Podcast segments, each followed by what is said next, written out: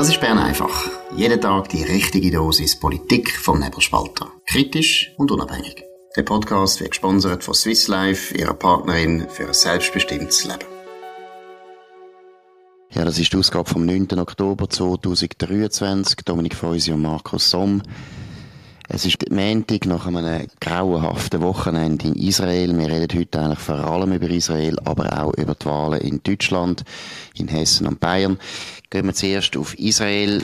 Dominik, was sind da die wichtigsten ja, Punkte, die man muss erwähnen muss? Ja, ein unglaubliche, nicht für möglich gehaltene Attacke, Angriff, Grossangriff zu Land, zu Luft und übers Meer auf Israel aus dem Gazastreifen von konzentrierten Kräften, sehr gut organisiert. Man hat offenbar eben mit so Paraglider auch Überwachungsinstallationen ähm, außer Gefecht gesetzt, später die Sperranlage durchbrochen, übers Meer angegriffen, ganze Dörfer, Kibbutz in Beschlag genommen, wahllos, anfangen morden, Leute verschleppen, äh, speziell auch noch ein äh, Techno-Musikfestival überfallen, wo man gestern jetzt 260 Leichen gesehen hat. Man hat Leichen, aber auch noch ähm, äh, gefangene Geiseln hat man zurückgebracht nach Gaza, hat sie geschändet, hat sie vergewaltigt, hat sie durch die Straße geschleift im Triumph. Und das Echo in der arabischen Welt ähm, jubelnd bis auch auf Europa, in Berlin, in Wien, in London, äh, Solidaritätskundgebungen, wo der Terrorismus äh, von der radikal-islamistischen Hamas äh, abfeiern. Genau, also ja, wie soll man sagen? Unerträglich. Äh, wir haben sehr, sehr gute Freunde in Israel, die auch äh, in höheren Stellen sind, im Militär und so weiter. Und wir haben viel ja, Kontakt mit ihnen und es ist ganz, eine ganz schlimme Situation. Ich glaube, das sind sich viele Leute hier in Westeuropa im wohlstandsgesättigten Westeuropa nicht so bewusst. Die Ukraine ist ja immer noch weit weg und was die erleben in Israel, das kann man sich nicht vorstellen. Das ist auch, unsere besten Freunde haben mehrere Söhne, die jetzt alle äh, eingezogen worden sind, alle unsere Freunde auch. Also, es ist wirklich grauenhaft. Und wir müssen vielleicht jetzt mal abgesehen von der ganzen Erschütterung, oder, wo das auslöst in Israel, aber auch, meiner Meinung nach, in Westeuropa oder in Amerika. Und es sollte auslösen, weil es einfach zeigt, was für einen unglaublichen Hass, eine Niedertracht die Hamas kann entfalten man muss sich vorstellen, die sind seit, äh, glaube 2007 sind die an der Macht in Gaza und haben nichts anderes gewusst zu machen mit ihren Leuten, mit dem Land, als das aufzurüsten zu einer absoluten Festung, zu einer Mord, zu einem Mordlager. Also das ist eine ganz eine grauenhafte Organisation. Und wir müssen vielleicht einmal ein bisschen auf die Ursachen eingehen, oder? Was ist jetzt der Grund, dass das kommt? Ich meine, man hört dann überall, ja, die Spirale der Gewalt und alles, der ist super Schrott letztlich ist der Palästina-Konflikt, wie man es ab und zu nennt, ist ein Konflikt, wo auch der Westen eine üble Rolle spielt, weil wir ihn eigentlich auch immer verlängern. Weil letztlich, muss man einfach mal ganz einfach sagen, die Palästinenser haben jetzt einfach den Krieg verloren, und zwar ein paar Mal verloren. Ja gut, ähm, es gibt jetzt Bericht, dass sich das noch könnte ausweiten, dass äh, Israel zurückschlägt, ähm, durchaus berechtigt. Man muss in dem Gazastreifen für Ordnung sorgen letztlich muss sich vorstellen, du hast erwähnt, oder die Hamas ist an die Macht gekommen nach dem Abzug von Israel 2005 mit der Behauptung, wenn man Land gibt, dann wird man Frieden bekommen. Und ich glaube, das ist der große Irrtum bei dem Konflikt. Wir im Westen und gewisse Kreise auch in Israel haben das Gefühl, es sei eine territoriale Auseinandersetzung. Es ging da wirklich um Land. Wer hat welches Land? Und ich glaube wirklich, ähm, je länger dass das geht, desto weniger stimmt das. Also ich habe auch auf nebelspalter.ch das ein bisschen aufgelistet, oder? Seit 30 Jahren ähm, probiert man die These irgendwie festzumachen, indem man irgendwie, äh, du erinnerst dich an Oslo, Friedensprozess und, und, und so weiter. Und eben der letzte, die letzte Möglichkeit ist das gewesen, ähm, der Rückzug aus dem Gazastreifen für Frieden.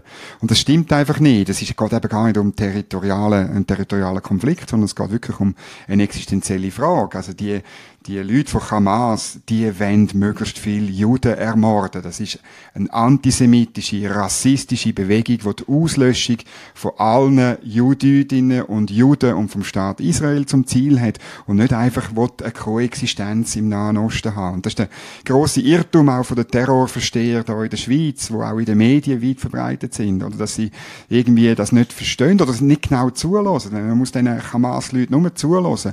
Die sagen ganz offen, dass möglichst viele Juden müssen sterben. Genau, und was einfach meiner Meinung nach einer der wichtigen Punkte ist, wo halt die Leute auch nicht gerne hören, ja, die Araber insbesondere die Palästinenser haben einfach den Krieg verloren. Ob jetzt zu Recht oder zu Unrecht spielt keine Rolle. Mir kommt es einmal vor, wie wenn heute irgendwie die Deutschen immer noch würden sagen, ja, Schleswig gehört uns. Und wir uns nicht wir akzeptieren nicht, dass da eine polnische Besetzung gibt. Und die Polen haben da Siedlungen gebaut in, in, in Breslau. Das geht nicht. Oder der Punkt ist, Krieg verlieren ist immer eine schlechte Idee und das hat Konsequenzen. Und die Palästinenser haben den Krieg verloren. Ob man jetzt findet, das ist gemein gemein oder nicht, spielt gar keine Rolle. Und die übliche Rolle, die der Westen spielt, vor allem ganz viel Linke im Westen, mhm. ist eben, dass man im Prinzip das aufrechterhalten, die Illusion, dass man sagt, ja, da kann man irgendeinen Frieden schliessen und die müssen doch irgendwann kompensiert werden und das ist nicht recht, oder? Man sieht es ja bei den Flüchtlingen, den sogenannten palästinensischen Flüchtlingen, die seit drei Generationen in Flüchtlingslager hocken. Also die deutschen Vertriebenen hocken nicht mehr in Flüchtlingslager seit dem Zweiten Weltkrieg. Also es fehlt total am Realismus und es ist auch interessant, dass der Westen, und da muss man halt schon irgendwie sagen, hat schon auch mit einer antisemitischen Tradition zu tun im Westen, dass man bei Israel immer Ausnahmen macht. Nie würde man sagen, die Franzosen müssen jetzt irgendwie das Elsass wieder irgendwie hergeben. Das wäre nie irgendwie ein Gedanke. Ja, das ist so. Und das ist auch am Samstag so gewesen. Ganz interessant, weißt, wie man auf der linksgrünen Seite in der Schweiz ganz zuerst einfach nie etwas gesagt hat. Die, die sonst die ganze Zeit auf Twitter und auf Facebook und so Sachen postet, äh, mehr oder weniger stündlich. Das große Schweigen und dann die unglaubliche Relativiererei, oder? Also man hat halt von Gewalteskalation äh, geredet, man hat ähm, von Kämpfer geredet und nicht von Terroristen. Übrigens auch bei SRF, oder? Man hat, äh, SRF hat äh, sofort gesagt, also Schuld an, dem, an, an dieser Gewalt sei eigentlich die Regierung Netanyahu. Ähm, der Fabian Molina hat gesagt, ja, es sei ganz schlimm, wir müssen Zivilisten auf beiden Seiten müssen wir schützen, oder? Er hat, und, und auch der Carlos Omaruga, ein, ein, äh, der Boykott, äh, dem Boykottclub nahestehende Ständerat aus Genf von der SP, oder? Er hat auch nicht können sagen, wer wirklich der Aggressor ist, und das ist lustig, weil das sind die gleichen, wo, wo das ja allen sagen wir, Putin-Versteher vorwerfen, oder? Und das sind jetzt sind's Terroristen-Versteher. Es sind dann halt auch Abstimmungsprotokolle, hat man ein bisschen geteilt. 2018 hat man zum Beispiel darüber abgestimmt, ob man würde Hamas verbieten. Letztes Jahr hat man nochmal über einen entsprechenden Vorstoß abgestimmt. Und es ist halt so, es ist äh, links grün, aber auch die Mitte und die FDP sind klar gegen ein Verbot von, von, der, von der Hamas oder auch nur schon eine Sanktionierung als Terrororganisation. Es ist eigentlich nur ähm, die SVP und eine Minderheit bei FDP und bei der Mitte, äh, der Gerhard Pfister, sind dieser Meinung gewesen. Ja gut, also da muss man wirklich mal sagen, das ist einfach eine Schande. Es ist eine Schande für, nicht für die Linksgrünen, weil du hast das gut ausgeführt, die Linksgrünen sind da völlig im Schilf, verstehen nicht, was da läuft, aber es ist eine Schande, dass FDP und Mitte da nicht klar Stellung nehmen und so eine üble Terrororganisation nicht wollen, äh, verurteilen oder wollen verbieten. Meine, man muss sich mal vorstellen, das ist wie in den 70er Jahren, wenn die Deutschen gesagt hätten, die Rote Armee-Fraktion, wir wären noch froh, würden die nicht einfach als normale Partei irgendeinen Konflikt anerkennen, sondern vielleicht als Terrororganisation auch äh, äh, verdammen und verfolgen. Und die Schweizer hätten gesagt, äh, nein, das könnte den Prozess, den Friedensprozess zwischen dem deutschen Staat und der RAF fördern und man tut sie noch mehr radikalisieren. Äh, was für ein hure gottverdammter Scheich.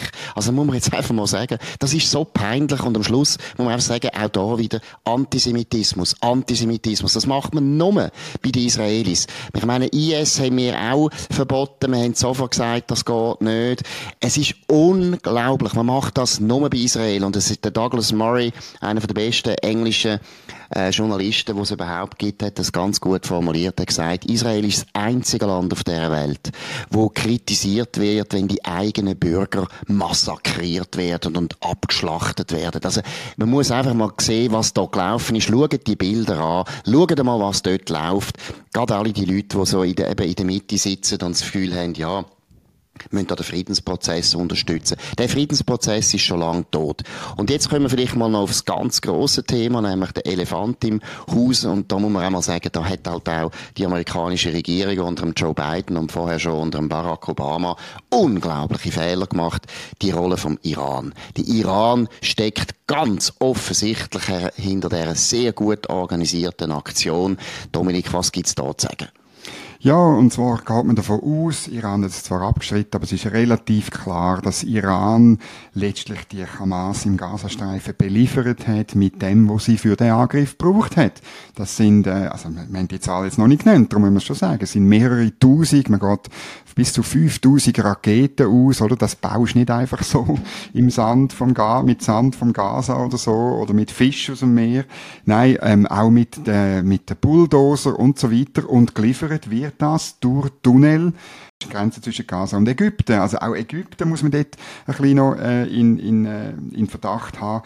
Ähm, Israel hat auch da die Grenze letztlich kontrolliert und hat die Grenze 2005 auch ähm, auf und eben, man muss sich vorstellen, ich meine, die Regierung Biden hat noch den letzten, im letzten Sommer 6 Milliarden Dollar den Iranern überwiesen, um ein paar wenige Geiseln, und es sind Geiseln, zu freikaufen. Die 6 Milliarden hat Iran jetzt gut können investieren, um Israel äh, fertig zu machen. Also es ist eine ganz üble Politik, die die Amerikaner gemacht haben, und man muss sagen, die Demokraten gemacht haben. Es hat angefangen unter Barack Obama, wo einfach ums Verraten hat wollen, einen Deal machen mit den Iranern, obwohl die Iraner eigentlich, wie man, das sehen wir auch jetzt, absolutes Terrorregime ist, das ganz üble Absichten hat in dem Raum. Gibt keinen Grund, dass man probiert, mit denen ein Abkommen zu schliessen. Die Atombomben bauen sowieso. Aber es ist für die Amerikaner, meiner Meinung nach, ganz eine peinliche Geschichte. Niemand redet natürlich darüber in den amerikanischen Medien, die meisten, weil die stehen den Demokraten näher. Eine zweite Geschichte, die heute auch, oder in der Schweiz auch überhaupt nicht bekannt ist, ist, dass ein ganzer Spionagering aufgeflogen ist in äh, Amerika, im Pentagon, im State Department haben mehrere iranische Sekundos, also Leute, die in Amerika aufgewachsen sind, völlig als Amerikaner gelten, aber eben Iraner sind, haben sich können äh, ausbreiten, sind von den Leuten, die den Deal haben wollen schliessen mit dem Iran, gefördert worden. Und jetzt hat man mehrere Spionen, offensichtliche Spionen im Pentagon gehabt und im State Department, Leute, die, das sieht man beim E-Mail-Verkehr, eindeutig auf der Seite sind von Iran, wo dem iranischen Außenminister Mails schreiben und sagen, du, wie soll mich dort verhalten, was soll ich dort und dort machen. Also eindeutige Agenten vom Iran. Und da besteht natürlich jetzt auch durchaus äh, der Verdacht oder auch Befürchtung, dass die eben auch zum Beispiel die israelischen Sicherheitssysteme ausspioniert haben, weil die Amerikaner wissen natürlich viel über die Systeme der Israelis und dass eben so auch zu erklären ist, dass die israelischen Geheimdienste so versagt haben und nichts erfahren haben. Ich meine, das ist ja dann vielleicht die dritte Geschichte, die da auch wichtig ist, dass einfach Israel völlig überrascht worden ist, was für so ein Land, wo als bestes Land gegolten hat, was Sicherheit betrifft, schon sehr peinlich ist. Das muss man sicher noch aufschaffen. Das wird, will Israel ein Demokratie ist und eine Zivilgesellschaft hat, wird das sicher auch noch passieren. Im Moment schließen sich einfach äh, drei hinter dem Benjamin Netanyahu, ähm, äh, Premier, ähm, Rechtspremier, zum Leidwesen von allen linken Korrespondenten, die in Israel sind, oder die haben dann irgendwie schon fast gehofft, dass irgendwie Israel ähm, auseinandergeht, aber das ist halt, das ist halt nicht der Fall, weil wenn es dann darum geht, ist es klar. Vielleicht noch ein letzter Punkt, den wir einfach müssen erwähnen. Die Schweiz finanziert den Terrorismus mit, trägt Mitschuld. Da bin ich, das bin ich felsenfest überzeugt. Ich schreibe seit fast zehn Jahren immer wieder über die NGO-Finanzierung vom Bund, äh, vom EDA, muss ich sagen, vom Ignazio Cassis und von seinen Vorgängern, äh, Didier Burkhalter und Micheline Galmire, für NGOs, wo zwar nicht direkt Terror machen, aber wo dem Gedankengut nachstehen. Wir finanzieren antisemitische und rassistische Schulbücher äh, von der UNRWA, äh, mit, mit 20 Millionen pro Jahr und Lehrer, die dort arbeiten, die nichts als Judenhass predigen. Man, oder, man darf einfach nicht naiv sein, sondern äh, wir, wir sind da wirklich mitgefangen und es muss etwas gehen, dass wir das sofort einstellen. Absolut. Und das ist wirklich eine Aufforderung an Ignazio Cassis, wo selber ja ein gutes Verhältnis hat zu Israel, wo es kennt, wo früher als Parlamentarier sich engagiert hat für gute Beziehungen. Raum einmal das EDA auf. Das ist nicht normal. Ich meine, man sieht es auch wieder bei dieser Stellungnahme. Das ist vielleicht noch der letzte Punkt, was EDA gegeben mhm. hat. Was die Idioten dort geschrieben haben, das ist eine Schande. Es wird, Hamas wird nicht einmal richtig erwähnt. Es wird nicht einmal erwähnt, dass das eine Attacke ist von einer Terrororganisation auf einen demokratischen, friedlichen Staat, der eigentlich noch befreundet ist mit uns. Ich meine, es ist sagenhaft. Und sonst können sie ja praktisch jedes Mal müssen sie ja irgendetwas noch den Senf dazugeben, wenn irgendetwas wieder aus einer linken Agenda raus äh, zu kritisieren ist, was auf der ganzen Welt, ob in Afrika oder im hintersten Ecken von Südamerika passiert. Aber jetzt, wo es wirklich darum geht, dass die Schweiz mal sich anständig würde verhalten und wirklich würde Stellung nehmen, klar Stellung nehmen, kommt da so eine ganz peinliche, verklemmte Stellungnahme. Also wirklich, man merkt einfach, dass EDA ist durchsetzt mit Linken, dass es nicht mehr schön ist. Gut, wir kommen aufs letzte Thema. Wir könnten das morgen wahrscheinlich ein länger ausführen, weil wir haben jetzt nicht mehr so viel Zeit. Aber man muss es gleich noch einmal sagen. Auch da sieht man, wie die Medien eigenartig berichten. Es geht um die Wahlen in Bayern und in Hessen. Was sind da die wichtigsten Punkte, Dominik? Zuerst einmal die Fakt ist ganz klar ein wahnsinniger Rechtsrutsch in beiden in beiden Bundesländern und ein Sieg von der CDU, aber auch von der AfD und in Bayern von den Freien Wählern. Wenn man die Gewinne und das Resultat von diesen drei Parteien zusammenzählt, oder, dann kommt man auf einen Rechtsrutsch in Bayern von 8,4 Prozent und in Hessen sogar von 12,9 Prozent. Das ist selbst für deutsche Verhältnisse, wo immer ein bisschen mehr läuft bei Wahlen als in der Schweiz, ist das viel.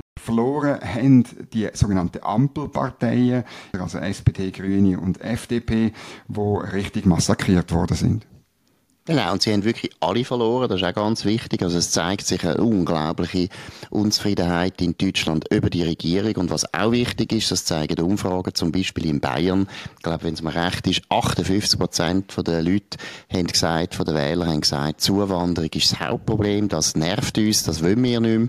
Das ist ganz ein wichtiger Punkt, vielleicht auch wichtig für unsere Wahlen. Es gibt ja immer noch Leute, die sagen, in der Schweiz, ja, Zuwanderung ist doch kein Thema. Und das ist ein Riesenthema und wer das nicht merkt, der hat schon lange nicht mehr mit dem normalen Bürger in der Schweiz geredet und tut sich einfach da Illusionen hingehen, so wie eine Ampelkoalition. Ich meine, dass die Nancy, äh, wie heißt sie, Fräser oder Fäser? Fäser. Fräser.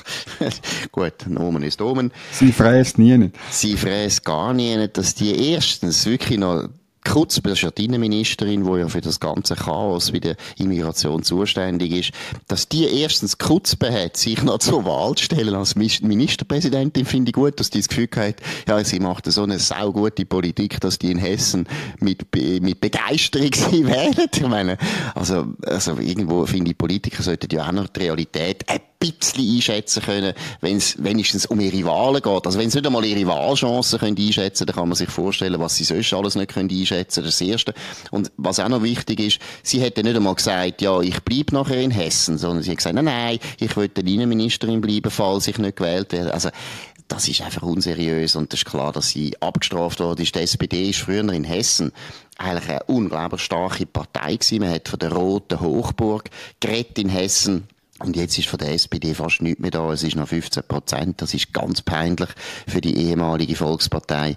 In Bayern sind es sogar nur noch bei 8 Prozent. Das ist auch gar nichts mehr. Das wird meiner Meinung nach der absolute Niedergang von der SPD noch verschärfen, weil man muss schon sehen, die haben ja bald keinen Nachwuchs mehr, oder? Die, die sind ja jetzt seit 20 Jahren eigentlich am, am äh, Wanken und das zieht natürlich auch nicht mehr gute Leute an. Aber man muss auch betonen, die Grünen haben auch ganz, ganz gross verloren. Dominik, wie schätzt du das ein? Hat das irgendeine Auswirkung auf die Schweizer Wahlen oder ist es einfach das gleiche Phänomen, das zu ähnlichen, Phänomen, äh, ähnlichen Resultaten wird führen wie bei uns? Ja, ich glaube nicht, dass es Auswirkungen hat. Es ist höchstens, dass man merkt halt, ähm, man darf nicht mehr links wählen. Das machen jetzt die Deutschen vor. Und ähm, es ist noch interessant, ich meine, der, der Rechtsrutsch, der ist ja auch in Italien passiert, in Spanien ist er passiert, in Skandinavien ist er passiert. Also von dem her ist es in ganz Europa gibt es den Trend, weil eben über Migrationspolitik nicht darf geredet werden und das so gemacht wird, vor allem von Brüssel, aber auch von den Ländern, ist total chaotisch und funktioniert nicht. Auch wirtschaftspolitisch, glaube ich, das ist das zweite Thema. Die Ampelregierung tut Deutschland deindustrialisieren unter einem Mäntel von irgendwelchen grünen Green Deal, grünen Wirtschaftspolitik, Klimawirtschaftspolitik behauptet, es gäbe dann wieder Stellen und Jobs durch das. Dabei sind die nur durch Subventionen finanziert, wo letztlich wieder zahlt werden durch den Mittelstand. Das funktioniert halt leider nicht, grün-linke Wirtschaftspolitik. Das ist der zweite Teil. Ich finde, Gestern auch noch, du hast die Medien angesprochen, oder? Auch, auch SRF, oder? Berichtet vor allem, dass die CDU gewonnen hat, oder? Ähm, über die AfD redet man nicht. Wie wenn das, äh, wie man das irgendwo würde funktionieren, wenn man über die Partei nicht redet. Das finde ich ein Skandal. Ich habe noch die Wählerbewegungen angeschaut, oder? Also in Hessen hat, die Ampel hat 44.000 Wähler verloren an die AfD, oder? Und, und, und Leute von dieser Ampel sagen, die CDU hat ein Problem mit Rechtsextremismus mit der AfD. Das stimmt nicht. Das ist die jetzige Regierung, die ein Problem hat, weil es ihre Politik falsch ist. Mhm. Und es sind nicht alle Rechtsextremen, die jetzt die AfD gewählt haben, sondern es sind Leute, die gewählt haben, weil sie etwas anderes wollen. Sie wollen nicht mehr den links-grüne Schrott finanziert durch eine FDP, der komplett am Ablausen ist. Genau, und äh, nur noch zu dem Thema auch, der Spitzenkandidat von der AfD in Hessen ist ein ehemaliger Sozialdemokrat. Genau. Ja, das tut das unterstreichen, dass die AfD schon lange von beiden Seiten sehr viel Wähler holt und es ist es hat wirklich, wirklich sehr viel mit den Themen zu tun, die du erwähnt hast.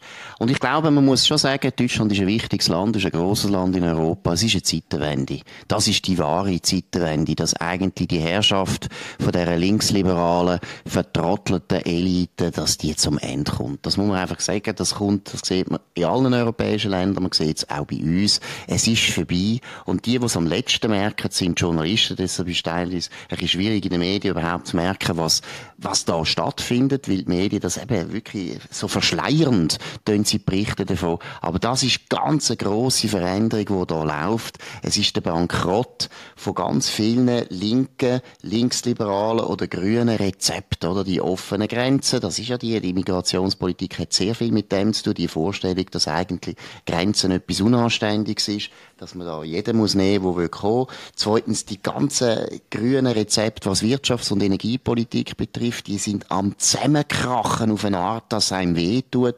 Es tut mir nicht weh, es ist gut.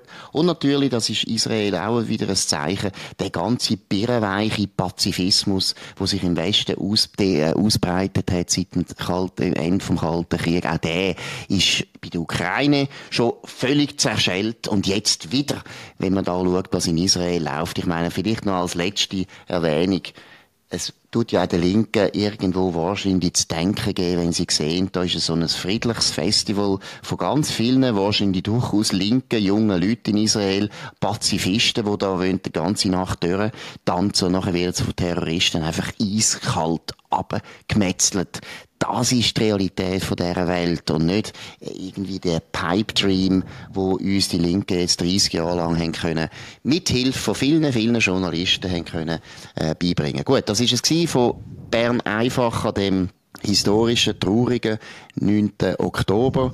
Wir hoffen, dass, äh, dass in Israel so bald wie möglich äh, die Armee das Problem kann lösen, aber das wird noch lange gehen. Die sind im Krieg. Wir denken an Israel und hoffen, dass es gut kommt. Und wir hoffen vor allem auch, dass im Westen endlich die Leute aufwachen. Das ist es gewesen. Bern einfach 9. Oktober auf Nebelspalter nebelspalter.ch. Könnt ihr uns abonnieren auf nebelspalter.ch, auf Spotify und Apple Podcast oder wo immer ihr uns findet.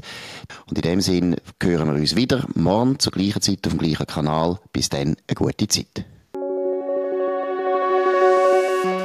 Das war Bern einfach, gesponsert von Swiss Life, ihrer Partnerin für ein selbstbestimmtes Leben.